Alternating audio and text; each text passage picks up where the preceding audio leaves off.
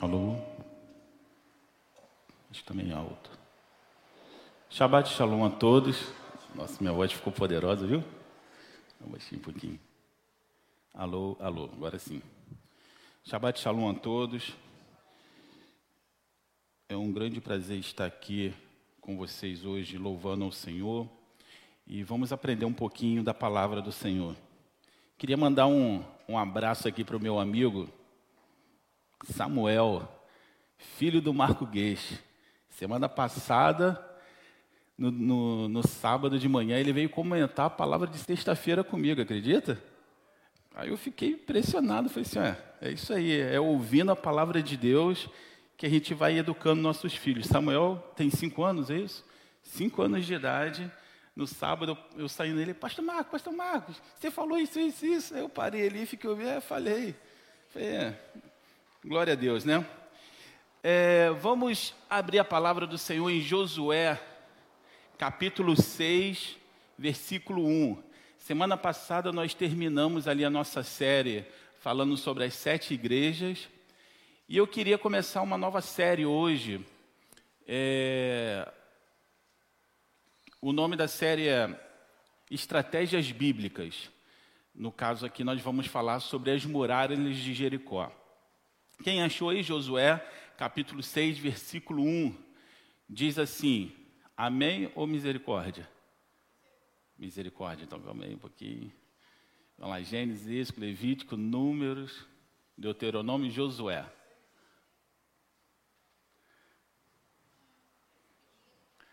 Ih, Raquel tirou onda, vai enxergar aquela letrinha daquela Bíblia ali? Tirou onda, hein?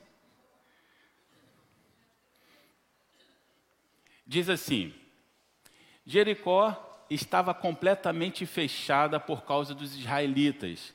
Ninguém saía, ninguém entrava.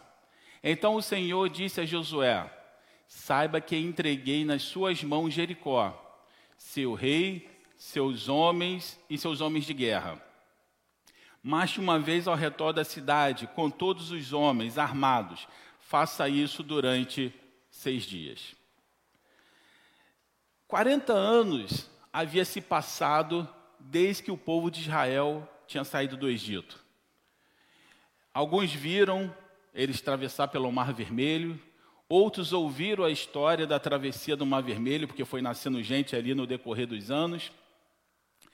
Eles haviam recebido a, as tábuas da lei escrita pelo dedo de Deus, eles viram maravilhas, eles viram pragas. Eles haviam saído com muitos e muitos haviam morrido pelo caminho. Mas agora eles estavam diante da entrada da terra prometida. Tudo que eles haviam ouvido durante 40 anos estava prestes a, a se concretizar, porque eles estavam ali na entrada de Canaã.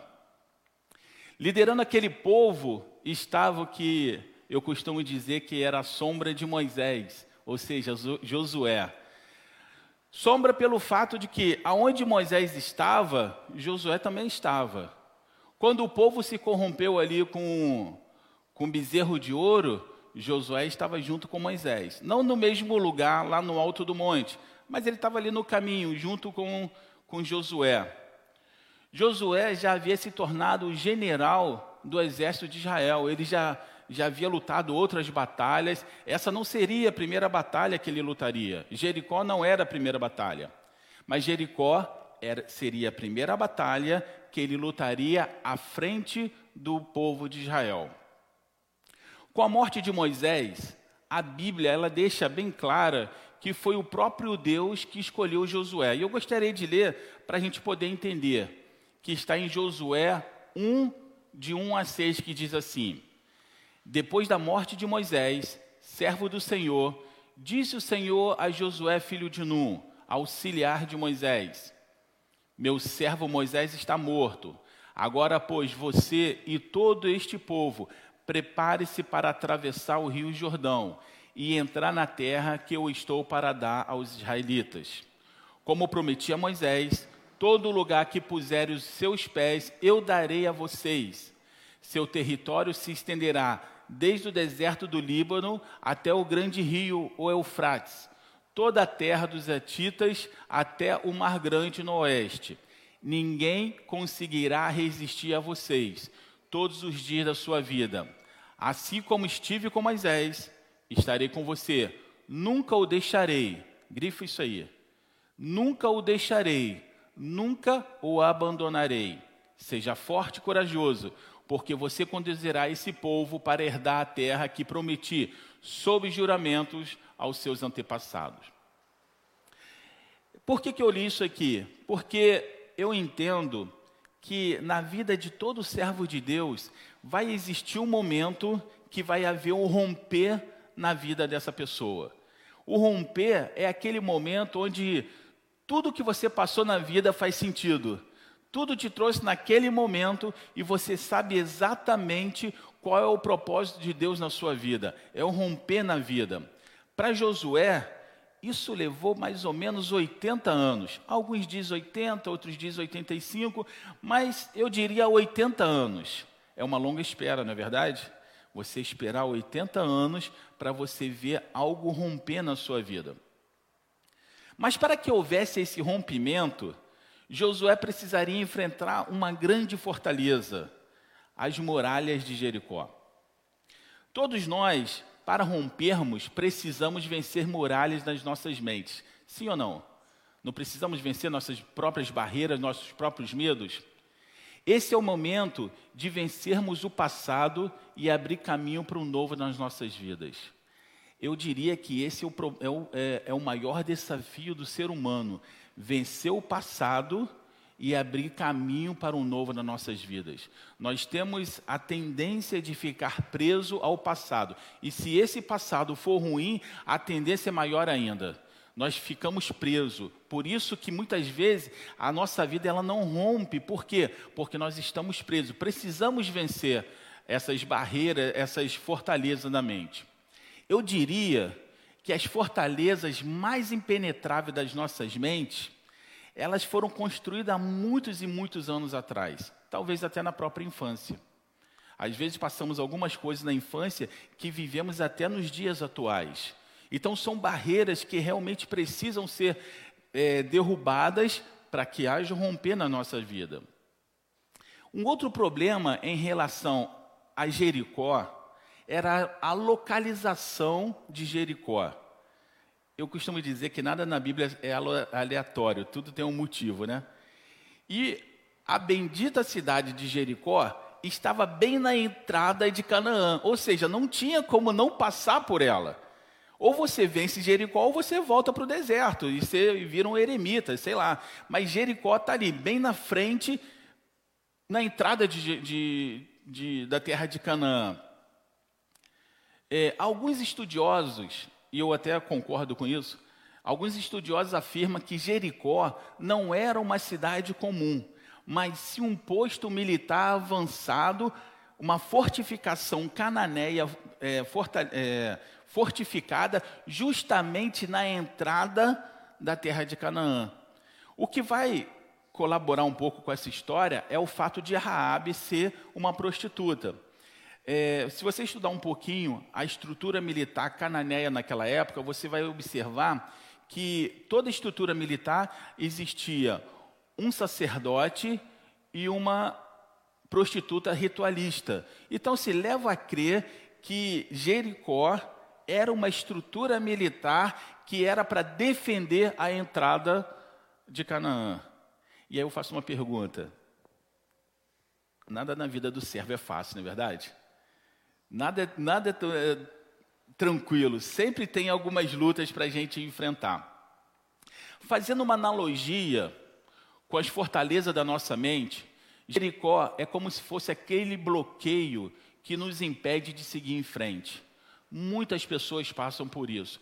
E esse bloqueio, ele, ele vai se caracterizar, em alguns casos, como um trauma, por exemplo.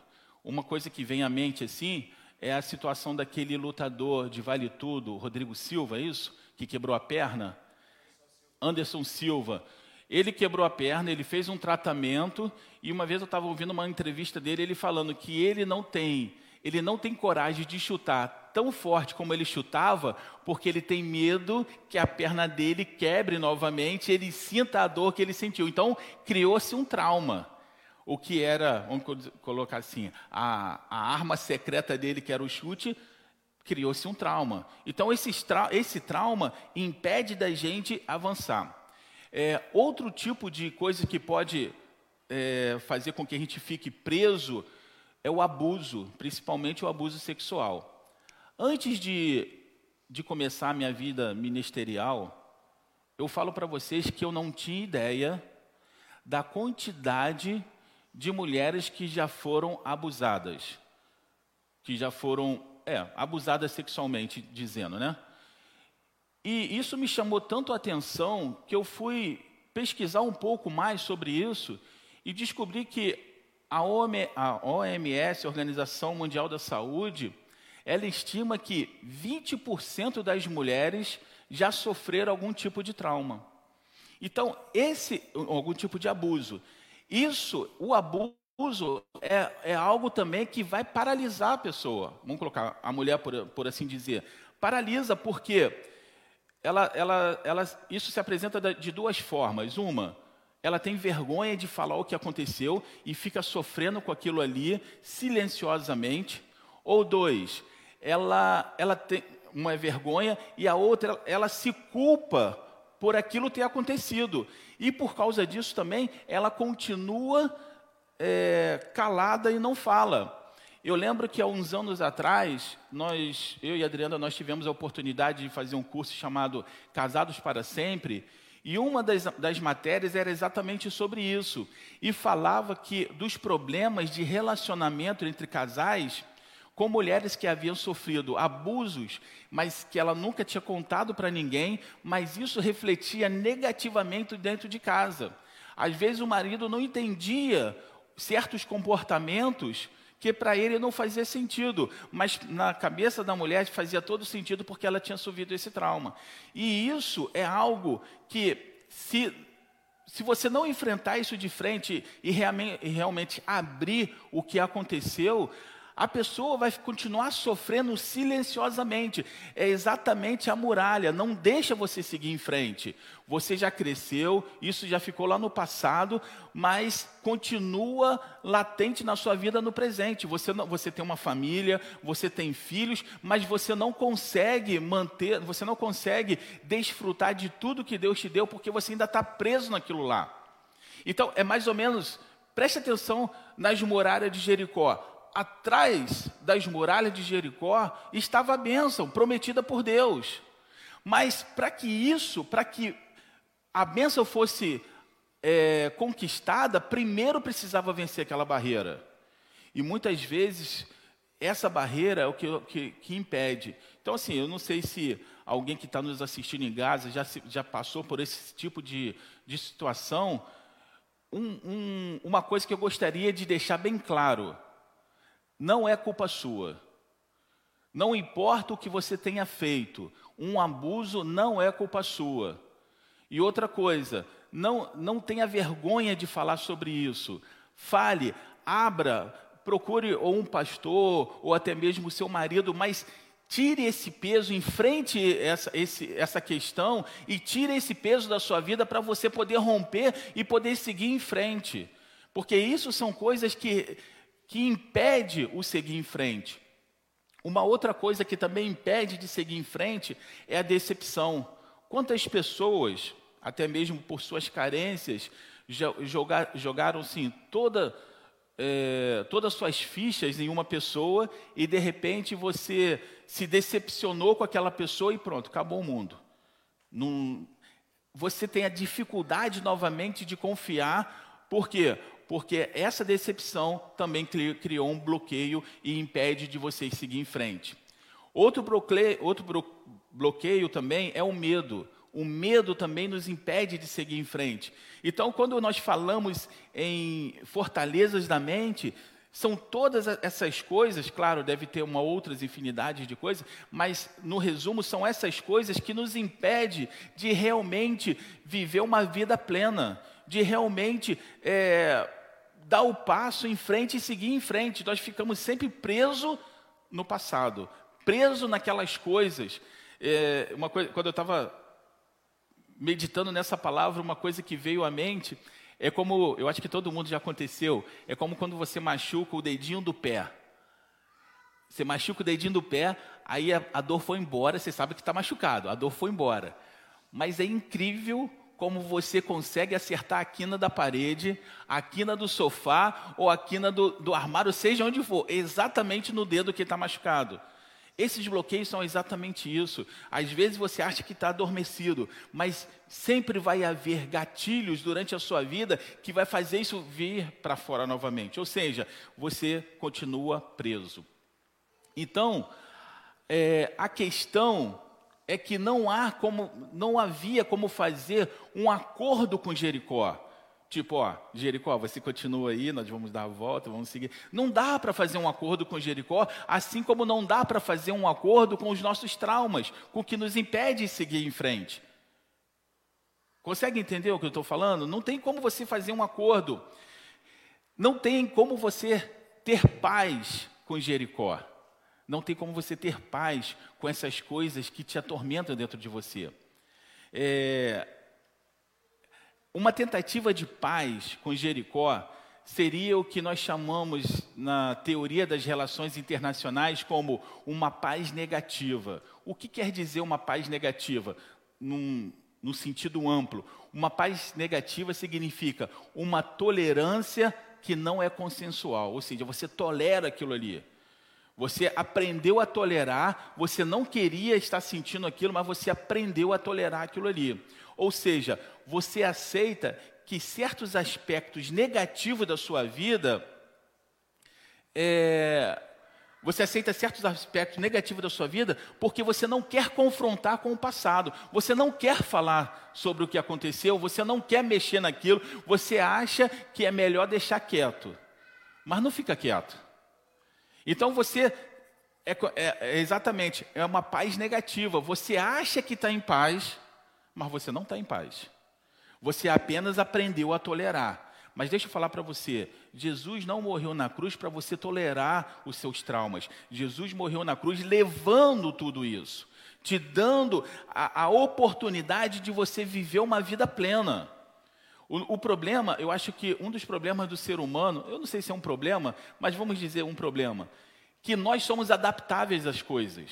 Você pega uma pessoa e coloca lá no frio, com o passar do tempo ela vai se adaptar com o frio. Você pega uma pessoa e coloca no calor, com o passar do tempo ela vai se adaptar no calor. Nós temos a, a, a característica de se adaptar, mas nem sempre se adaptar é, é algo bom. Nem sempre se adaptar é dizer que você venceu aquilo ali. Em outras palavras, você aceita o seu estado de tristeza porque você já se convenceu que você não merece ser feliz. Deixa eu fazer uma pergunta. Faz sentido o que eu estou falando? Ou você já passou isso por, com você, ou você conhece alguém que já viveu assim, porque às vezes as pessoas vivem numa situação que ela fala assim: ah, eu não nasci para ser feliz. Como assim? Há um salmo que diz assim: Deus criou o homem sim para o louvor da sua glória. Louvor da glória de Deus não é algo triste, não é algo que não tem uma vivência perfeita. Então, em muitos casos, é melhor viver uma paz negativa do que mexer nas feridas passadas. Eu lembro que quando eu era criança, eu não lembro exatamente a idade que eu tinha, minha avó falou assim para mim num dia: Marcos, vai dormir de tarde. E eu não dormia de tarde de jeito nenhum. Vai dormir de tarde. E eu não dormia. E aí eu fui brincar. Tinha uma rampa, eu desci brincando de cavalinho, desci a rampa, esqueci de fazer a curva, fui direto na parede, bati o braço, quebrei o pulso. Minha mão veio parar aqui embaixo, eu fiquei desesperado, pensei que tinha ficado aleijado, coloquei minha mão no lugar, entrei em casa e fui fazer o quê? Fui dormir, lógico. Dormir. Minha avó preocupada, porque não estava acostumada a me ver dormir tantas horas assim, me chamou e falou assim: Marquinho, o que, que você fez? Eu acordei meio assim, não fiz nada. Ah, é? E esse seu braço, braço todo roxo? Quando botou a mão no meu braço, eu, opa! Por que, que eu estou falando isso? Porque quando eu fui para o médico, era necessário passar, colocar o gesso. E eu queria que meu braço continuasse quebrado, mas não queria colocar o gesso. Embora o gesso seria bom, iria curar o meu braço, mas a dor eu queria que parasse. É exatamente isso aqui. Às vezes nós não queremos sentir a dor de lutar contra aquilo e, e deixamos aquilo ali estagnado. E aí eu faço uma pergunta: imagine se eu não conserto ali, se eu não vejo, se eu não coloco no meu braço. Talvez poderia dar uma granguena, poderia perder o braço, ou poderia ficar com o braço deformado. Então você observa que muitas vezes vencer uma, uma muralha de Jericó não é algo tão simples. Sabe, a gente lê isso assim e passa direto, e a gente às vezes pensa que é apenas uma história que aconteceu, mas traz isso para a nossa realidade. O quanto isso é difícil, o quanto isso, largar certas coisas na nossa vida, requer uma coragem fora do comum, sim ou não?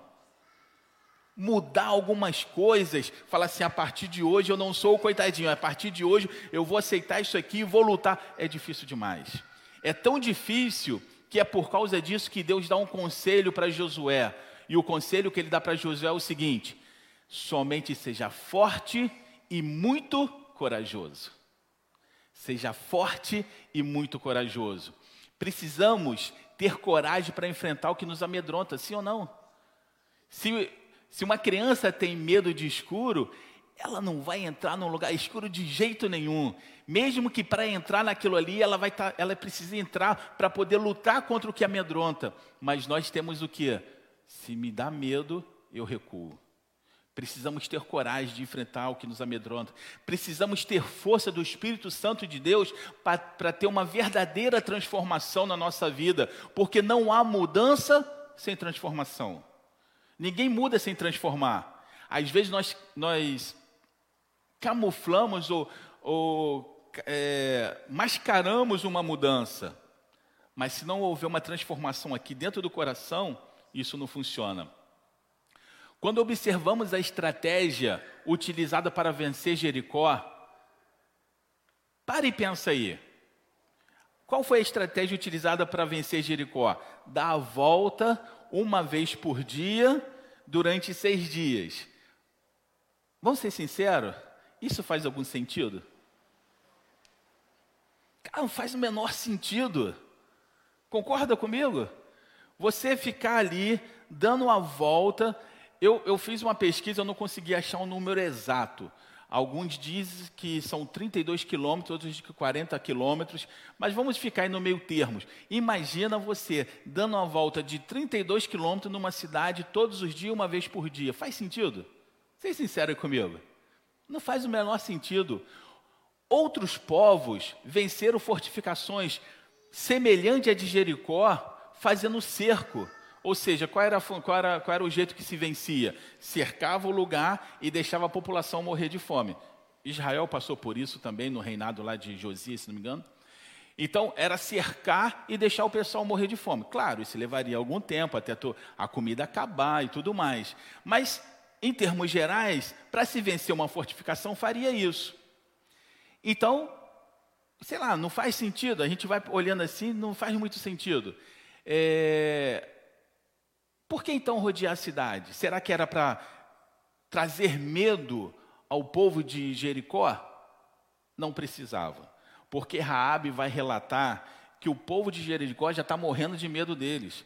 As informações do que aquele povo passou o mar vermelho enxuto já chegou em Jericó. Antes disso aqui acontecer, Josué e todo o povo atravessou o Jordão e da mesma forma o Jordão abriu e eles passaram em seco. Essa informação também já chegou. Já chegou informações que alguns exércitos antes de Jericó foram derrotados por Israel. Tudo isso já chegou, então não é para trazer medo, eles já estavam apavorados. Tanto que quando eu começo a leitura aqui, falo o quê? O povo estava todo fechado dentro da cidade. Só fica fechado dentro da cidade quem está com medo. Então, não era. Então, o que, que é dar a volta? Preste atenção. A estratégia usada por Deus estava além da destruição daquelas muralhas.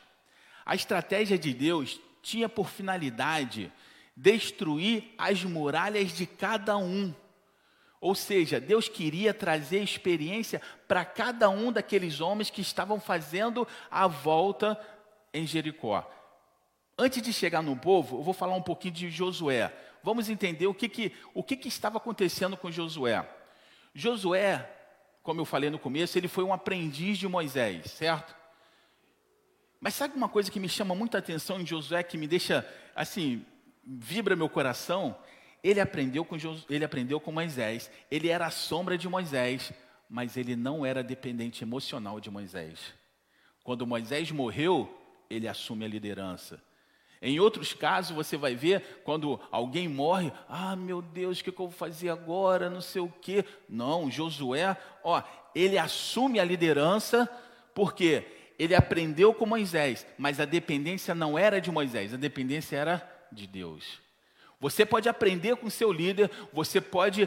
O seu líder pode ensinar muita coisa, mas você não pode ser um dependente emocional do seu líder.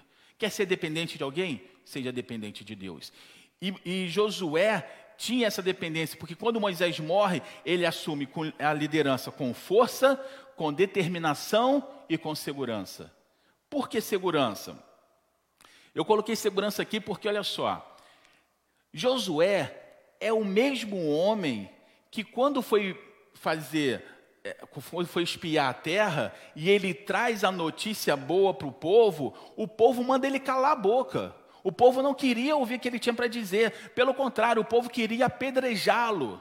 Eu falo para você, se você se coloca na, na, na frente da, de uma multidão para falar e de repente você é hostilizado, isso não pode gerar um bloqueio em você em falar em público novamente? Por menos pessoas não falam. Eu estou falando aqui, se tem um ali rindo, não sei o que, já ia, eu não quero mais falar em público, não sei o que. Mas Josué não.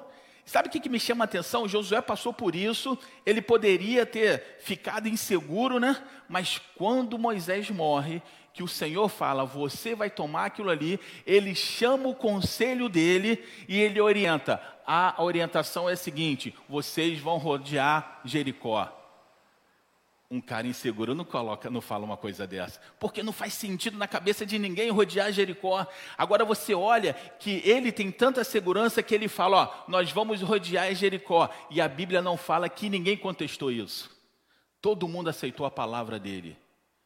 Entende? Está tá entendendo como que a muralha de Jericó a estratégia de Deus não é apenas derrubar a muralha de Jericó, Deus estava formando ali um líder, Deus estava formando um povo. Observe que essa aqui eu achei sensacional. A segunda estratégia de Josué é a seguinte: Josué 6:10. Mas Josué tinha ordenado ao povo: não dê um brado de guerra, não levante a voz, não diga palavra alguma até o dia que eu ordenar. O que, nós podemos entender por essa estratégia? Preste atenção.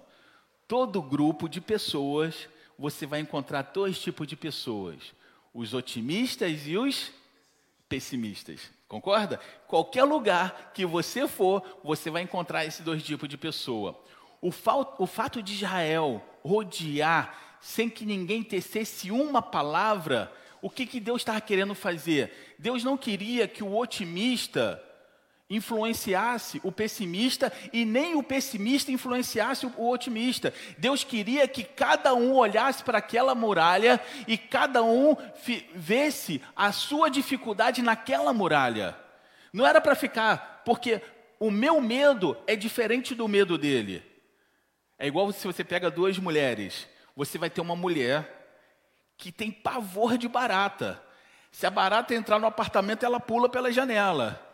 Tem pessoas que é assim, a Mônica não está aqui, Mônica é uma delas. Se a parada entrar no recinto, acabou fé, acabou tudo. E vai ter mulher que vai ver a barata, vai pegar o chinelo e vai matar. Ou seja, para cada um de nós, vamos chamar assim, a nossa cosmovisão, cada um de nós temos uma visão da realidade.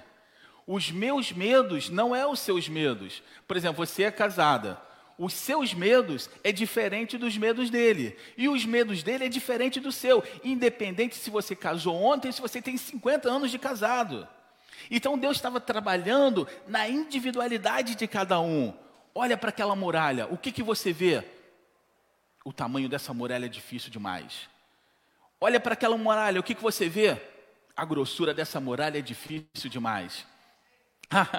Mônica estava falando exatamente de você que se uma barata entrasse no recinto, você ia embora na mesma hora. na mesma hora.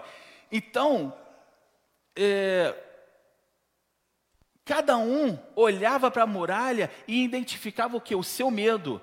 Eu não tinha influência externa, Deus não queria que tivesse influência externa. Você olha o seu medo, porque você precisa vencer o seu medo. Não é o medo dele, é o meu medo, eu preciso vencer o meu medo. Então cada um olhava para aquilo ali e pensava: aqueles soldados que estão lá em cima são mais sinistros do que a muralha. O outro, é complicado. Cada um olhava aquilo ali e Deus estava o quê? Trabalhando com cada um. Talvez alguns se preocupassem com o tamanho, outros com o muro. É, mas Deus estava o quê? Nivelando o povo nivelando na fé. Cada um estava tendo a oportunidade de enfrentar os seus medos naquela, naquela hora. Ou seja, cada um de nós precisamos identificar aquilo que nos amedronta. O que, que te amedronta hoje? O que te traz medo? O que te traz pavor? O que, que te amedronta? Você precisa identificar e enfrentar isso à luz da palavra de Deus. Qual era a palavra de Deus naquela ocasião? eu entreguei Josué nas suas mãos. Qual é a palavra que Jesus está, nos dá hoje? Eu venci o mundo. Está entendendo? Então, essa estratégia eu achei muito fantástica, porque cada um olhava, Deus estava curando as inseguranças individuais. Cada um tinha sua insegurança. Todos os dias, aqueles homens rodeavam aquele muro, e eles tinham duas opções: desistir ou voltar no dia seguinte? Seja sincero com você mesmo. Se você estivesse naquela situação, o que você faria? Você desistiria no terceiro dia ou voltaria no dia seguinte? É uma pergunta que a gente não sabe responder, porque se você falar assim, ah, eu não desistiria, então eu faço uma outra pergunta para você. Você nunca desistiu de nada na sua vida? É uma boa pergunta. Não é verdade? Alguns desistiram da academia no segundo dia, outros ah, peguei logo no ponto-chave, né? Todo mundo aí se doeu agora. Outros já desistiram da faculdade, outros desistiram de um casamento, outros desistiram da vida. Então, o que que nós, o que que nós faríamos no lugar desses homens? Eu diria para você que derrubar a muralha era mais fácil do que rodar sete dias. Porque Deus falou que ia derrubar. Já estava decretado nos céus que seria derrubado. O problema era rodear durante todos aqueles dias. O interessante é que Deus trabalha no extremo essa estratégia, porque a tendência do ser humano é remoer um problema. Preste atenção que é incrível. Deus trabalha no extremo nessa estratégia porque a tendência do ser humano é remoer um problema. Você tem um problema, você pensa ele desse jeito. Amanhã você pensa no problema, ele já tomou uma proporção maior. No dia seguinte você pensa no problema, ele tomou uma proporção maior. Eu faço uma, uma, uma pergunta para você: será que aquele muro não dobrou de tamanho no sexto dia? Na cabeça daqueles homens? É, eu não sei se vocês já tiveram a oportunidade, eu fui militar, eu tive essa oportunidade. Você vai fazer uma marcha de 30 quilômetros, você pega uma mochila que pesa 5 quilos. Meu irmão, no vigésimo primeiro quilômetro, aquela mochila que pesava 5 quilos está pesando 50 quilos. Eu vi amigos meus, olha que isso valia ouro no acampamento, jogar lada de sardinha fora, jogar lata de milho verde fora para poder diminuir o peso por causa da caminhada. Nós temos a tendência de remoer e fazer um problema se tornar tão grande que a gente nem imagina. Eu não sei se já passou, se já aconteceu com vocês ou se só aconteceu comigo, da gente ficar pensando num problema e ele ser tão grande, e quando você conversa com a pessoa, você entra, você acaba percebendo, você, pô, o troço não era tão, não era tão ruim assim. Eu acho que eu fiz, eu acho que eu aumentei demais aqui na minha cabeça. Já aconteceu com vocês? É uma tempestade no, no copo d'água. Agora você imagina, Deus fez aqueles homens rodearem aquele muro durante seis dias. No primeiro dia, o muro tinha 20 metros. No último dia, o muro tinha 100 metros, meu irmão. Mesmo assim, eles não desistiram. Está entendendo? Deus queria imprimir no coração daqueles homens que, por pior que o problema pudesse parecer, se eles não desistissem, eles alcançariam a vitória. Por pior que o problema possa parecer, o seu Deus é maior do que esse problema. Não desista, continue em frente. E eu fico pensando que Deus, ele trabalha nessa estratégia tão interessante, tão bem, que uma coisa também que me veio na cabeça quando eu estava meditando nisso é como um soldado que vai fazer um curso para algum tipo de operações especiais. O treinamento para esse tipo de soldado tenta produzir o pior cenário possível para aquele homem. O pior cenário possível, o treinamento tenta produzir para ele, ele passar naquele, naquele curso ali. Por quê? Porque quanto mais o treinamento for árduo, o combate será mais fácil. Treinamento árduo, combate fácil. Deus estava ensinando aqueles homens que, naquele treinamento, muitas guerras viriam na frente. Eles precisavam ser fortalecidos, porque aquilo ali era apenas o primeiro passo. Deus queria produzir o pior cenário para eles e falar assim: eu, dou, eu te dou a vitória no seu pior cenário. Qual é o pior cenário para você? 100 metros de muro? Eu dou a vitória. Qual é o pior cenário para você? Soldados de elite lá em cima? Eu dou a vitória. Qual é o pior cenário para você? A grossura do muro? Eu te dou a vitória. Está entendendo? Deus queria imprimir o pior cenário para mostrar para aqueles homens que ele poderia dar a vitória. No entanto, e isso aqui é interessante, as armas usadas não são armas carnais. Não é técnica que você vai vencer as suas fortalezas, não são armas carnais. Em, em 2 Coríntios 2, 10, versículo 4, diz o seguinte: preste atenção nisso. As armas com quais lutamos não são humanas, pelo contrário, são poderosas em Deus para destruir fortalezas. Quer que seja destruída as fortalezas da sua vida? As armas que o Senhor nos dá, elas são poderosas para destruir fortaleza. E ele continua: destruindo argumentos e toda pretensão que nos leva, que, nos leva, que, que, que se levanta contra o conhecimento de Deus. Então, o que, que ele está dizendo aqui? Olha, as armas que o Senhor te dá vai destruir essas barreiras que tenta fazer com que você não tenha o conhecimento de Deus, porque se você conhecer o Deus que você serve, não existe barreiras que vai estar diante dele. Todas elas serão destruídas. É como, é como Josué, ele tinha certeza que o Senhor cumpriria a palavra dele. Josué, para mim, eu, ele só está. É, 2 Coríntios 10, de 4 a 5. Josué, para mim, ele só não está ele só não está no lugar de Davi, que Davi para mim é o meu herói é o Davi. Mas Josué é um cara que tinha tanta intimidade com Deus, tanta intimidade com Deus, que ele não ora para o sol parar. Ele determina sol, pare, lua, permaneça no seu lugar e Deus faz. Meu irmão, que fé é essa aí? Tá entendendo? Às vezes a gente para mover um espinho da nossa carne, a gente ora 10 anos para o negócio acontecer. Josué não. Para, para e parou. Até hoje o cientista está tentando completar as horas que faltam aí para poder consertar o, o, o trabalho, a coisa lá que Josué fez naquele dia. Josué, Deus parou o universo. Não foi o sol e a lua que parou, não. Deus parou o universo. Amém. Fortaleza da mente são pensamentos que foram estabelecidos em nossa mente.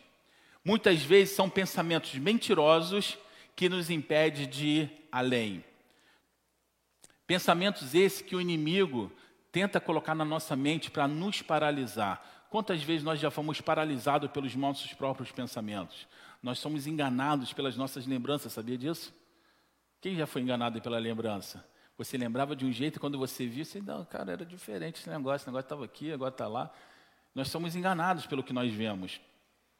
As fortalezas da mente não são feitas de um dia para o outro, como nós vimos anteriormente. O inimigo, ele trabalha dia após dia para implantar essas mentiras na nossa mente, tentando nos cegar para que nós não possamos enxergar a verdade que Deus tem estabelecido para nossas vidas. E isso é tão interessante, essa questão de cegar é tão interessante, que nós vamos encontrar uma passagem nos evangelhos, anos depois, nos evangelhos, que é Mateus 20, 29, que diz assim: Ao sair de Jericó, Jesus está saindo de Jericó, ao sair de Jericó, com uma grande multidão, seguia Jesus. Dois cegos estavam sentados à beira do caminho, e quando ouviram falar que Jesus estava passando, puseram-se a gritar: Senhor, filho de Davi, tem misericórdia de mim. Eu faço uma pergunta: dois cegos em Jericó é aleatório? Não é aleatório. Qual era a barreira, qual era a fortaleza, qual eram as muralhas de Jericó na vida desses dois homens? A cegueira. Sabe qual é o pior da cegueira? É quando nós achamos, nós somos cegos e achamos que enxergamos. Essa é a pior cegueira. Eu lembro que uma vez eu fiz um, um curso no quartel de dependentes químicos e uma coisa que eu nunca mais esqueci foi isso. O capitão ministrando lá o curso, ele falou assim: a coisa mais difícil de você tratar um viciado é convencer que ele é viciado. Porque é sempre a mesma história. Eu paro quando quero, é, eu faço só de curtidão, aquela coisa toda.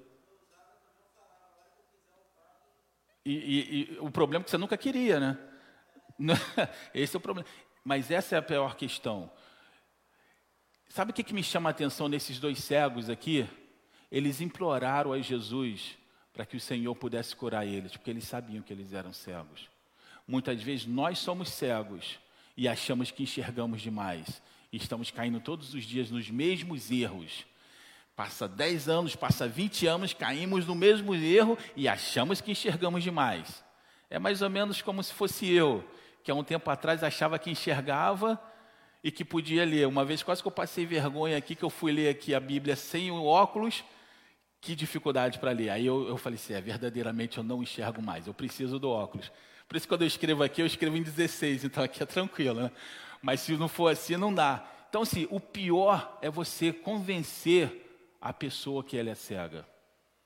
Mas esses dois homens, preste atenção, na estrada de Jericó, eles levantaram e falaram: Senhor, me cura. Sabe o que, é que a população falou? Fica quieto aí, não perturbe o Senhor. E eles continuaram, gritaram mais vezes: Senhor, tem misericórdia de mim. E eu falo para vocês, falo para nós nessa noite: se você tem alguma deficiência na sua alma, grite ao Senhor: Senhor, tenha misericórdia de mim. Por mais que a minha mente fale que eu não tenho problema, por mais que as pessoas falem que eu não preciso, mas eu sei que preciso, então, Senhor, tem misericórdia de mim. E sabe o que o Senhor fala? O que queres que eu te faça? Imediatamente eles falou: Eu quero ver e o Senhor tocou neles e imediatamente eles viram. Amém? Ali, uma fortaleza havia sido derrubada. Que o Senhor possa também quebrar as nossas fortalezas. É, precisamos admitir que somos servos para ser curado. As muralhas de Jericó tinham por finalidade trazer o pensamento de que vencer era impossível. Vencer é impossível. Qual é a pior mentira que já falaram para vocês? Não pode ser feito? Eu acho que essa é a pior mentira. Não pode ser feito. E aí você acredita e você não faz. Qual é a pior mentira para uma criança que mora na comunidade? Você nunca vai sair daqui. E sabe qual é o problema? Algumas delas acreditam e realmente elas nunca vão sair daí. Sabe qual é a pior mentira para um alcoólatra? Você nunca vai conseguir se libertar do álcool. E ele acredita nessa mentira. Qual é a pior mentira que foi dita para você? Qual foi a pior mentira que tentaram falar para mim? Sabe qual foi a pior mentira que tentaram falar para mim? Marcos, você nunca será nada na vida. No mais, você será um lixeiro. Eu acreditei nisso? De jeito nenhum. Alex da comunidade, saiu da comunidade. Pare e pense, qual é a pior mentira que você já ouviu na sua vida? E será que você ainda acredita nessa mentira? É algo que precisamos, na é verdade? É... E uma outra coisa que me chama bastante atenção na marcha ali em volta de Jericó é, está em Josué 6, 9. Os soldados armados marchavam à frente dos sacerdotes que tocavam as trombetas, e o restante dos soldados seguia a arca. Durante todo esse tempo tocavam-se as trombetas. Sabe o que eu aprendo aqui? A arca estava na frente daquele povo, não como a arca que estava na frente do povo nos dias de Eli, aonde os sacerdotes faziam o que era mal aos olhos do Senhor e achava que a arca era um amuleto que traria, que traria vitória e eles foram derrotados pelos filisteus. Não é desse jeito. A arca aqui simbolizava a presença do Senhor. Sabe por quê? Porque aqueles homens estavam em obediência. E uma vez que eles estavam em obediência e a arca estava entronizada no meio dele, significa que o Senhor estava na frente daquela batalha. E é por isso que eu falo para vocês: se você quer vencer as muralhas que ainda estão na sua vida, traga o Senhor para o centro da sua vida, que em 100 batalhas você jamais será derrotado e você será vitorioso em todas elas. Agora, para a gente poder ir mais para o final, uma coisa que também, eu não sei se vocês percebem, mas eu faço, quando eu, eu, eu estudo a Bíblia, eu faço algumas perguntas porque eu quero entender. Algumas perguntas que às vezes pode passar de, direto, mas eu faço porque eu quero entender. Por exemplo, é, o que me chama a atenção é que no caso de Jericó, tirando os medianitas que foi um caso específico, mas no caso de Jericó foi uma única guerra em que Deus falou: não peguem nada de lá de dentro. O espólio de guerra não tem, vocês não podem pegar nada. É, é a única guerra que acontece isso. Nos medianitas, Deus fala para que não, não trouxesse gado, não trouxesse nada vivo. Né? E Saul, é, Saul vai lá e traz. Mas nesse caso específico aqui, Deus falou: ó, não pega nada, vai queimar tudo, e, e é isso aí. É o único, é o único caso na Bíblia que isso acontece. E aí minha pergunta é: por que que em Jericó Deus proibiu que o povo tomasse o espólio de guerra? Por quê? Sabe qual é a resposta? A resposta é na semana que vem, quando a gente continuar a nossa palavra, amém? Na semana que vem a gente continua essa palavra e se Deus quiser estaremos aqui reunidos.